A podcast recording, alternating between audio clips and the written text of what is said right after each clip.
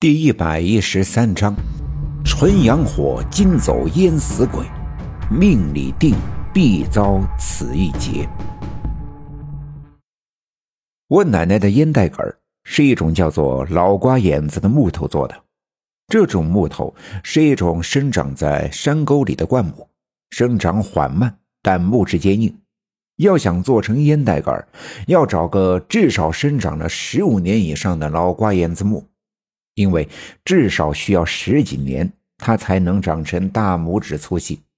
选一段直溜的，去皮，放在仓房的房檐下，至少一年来阴干，然后再放在淘米水里泡至少七天七夜，让它吸满淘米水，然后再拿出来，继续在房檐下至少一年，重新阴干。这样，两年后才能把它拿出来。用细长的钢锥子一点点地钻掉中间的木芯，这样就变成了一个中空的木管。然后再用刀削掉老瓜眼子上的木节，再用木锉一点点地把它锉得光滑，在两端分别拧上黄铜的烟袋嘴和烟袋锅，便做成了一个旱烟袋。老瓜眼子木有个特点。那就是木质颜色发红，使用的时间越长，红色越重。而我奶奶的这根烟袋杆，是我太姥姥传给她的，跟在奶奶的身边几十年了，木头早已光滑发亮，大枣一般的红。这烟袋杆一插进赵村长的嘴里，赵村长立刻睁开眼睛，叼着烟袋杆，鼓起腮帮子，使劲的呼吸。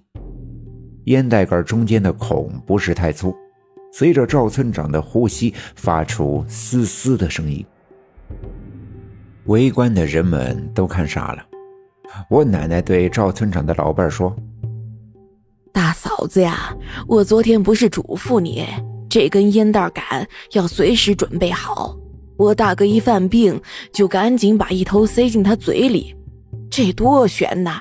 要不是刘振刚在。”嘴对嘴的给吹气儿，估计呀人早憋死了。张会计皱起眉头问我奶奶：“老赵，这是咋回事？招惹的是哪路神仙呀？怎么还喘不上气儿来？”他是招惹了水里的淹死鬼，人家要抓他当替身，不然不能投胎。可这水鬼呀，死的冤，怨气重。这才大白天也能出来折腾人，这不，他这是在往我大哥脸上泼水，让他喘不上来气儿，想淹死他。大家伙一听说大白天的就有鬼，并且还就在这村部里，往赵村长的脸上泼水，不禁吓得纷纷往后退。可越是害怕，却越好奇，站得远远的向这边张望。当然。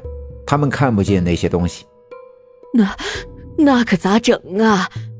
赵村长的老伴儿颤抖着问道：“暂时没事儿了，我给他叼着烟袋杆，让他先喘喘气儿。”我奶奶说道。大家伙儿正盯着赵村长，又害怕又好奇。我在隔壁的小分队的办公室里听见了我奶奶说话的声音。便从人群的缝隙里钻了进来，来到我奶奶的身边。我拉着我奶奶的衣襟，踮起一脚，看了看桌子上躺着的、使劲呼吸着的赵村长，嘿嘿的笑了。这一笑，把大家伙儿都笑愣了。我奶奶伸手把我抱起来，问我道：“孩子呀，你看到啥了？笑什么呢？”我伸手。指了指躺在桌子上的赵村长，说道：“真好玩，你看我舅爷脸上都是水，还吹泡泡呢，多好玩！”这句话一出口，围观的人们又吓了一跳，因为我的这句话证实了我奶奶刚才说的。看来这屋子里真的有一只鬼。我伸手指向赵村长的位置，我奶奶把我放下，我便迈步走了过去。可刚走到赵村长的跟前的时候，突然，空气中传来一阵嘶啦啦的响声，瞬间便在赵村长的身上冒出了一股蒸汽。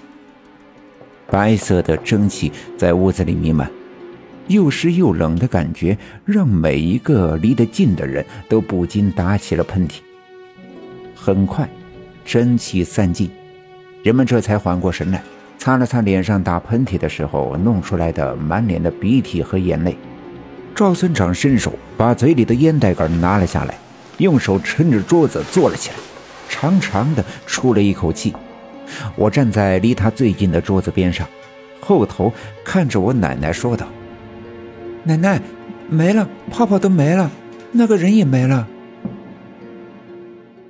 围观的人们都散尽的时候，已经是中午，屋子里只剩下张会计、赵村长和赵村长的老伴儿，还有我。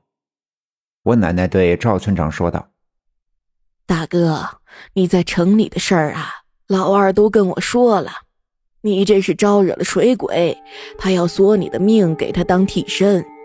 这只水鬼怨气重，但是他大白天的出来折腾你，我就觉着他不是一只普通的鬼，可能是沾染了什么东西的灵气儿。刚才他不是被我赶走的。”却是被我们家大勇吓跑的。不过呀，我担心他还会回来。那那可咋办呢？赵村长的老伴儿是个胆小怕事的老实人，听我奶奶这么一说，吓得浑身颤抖。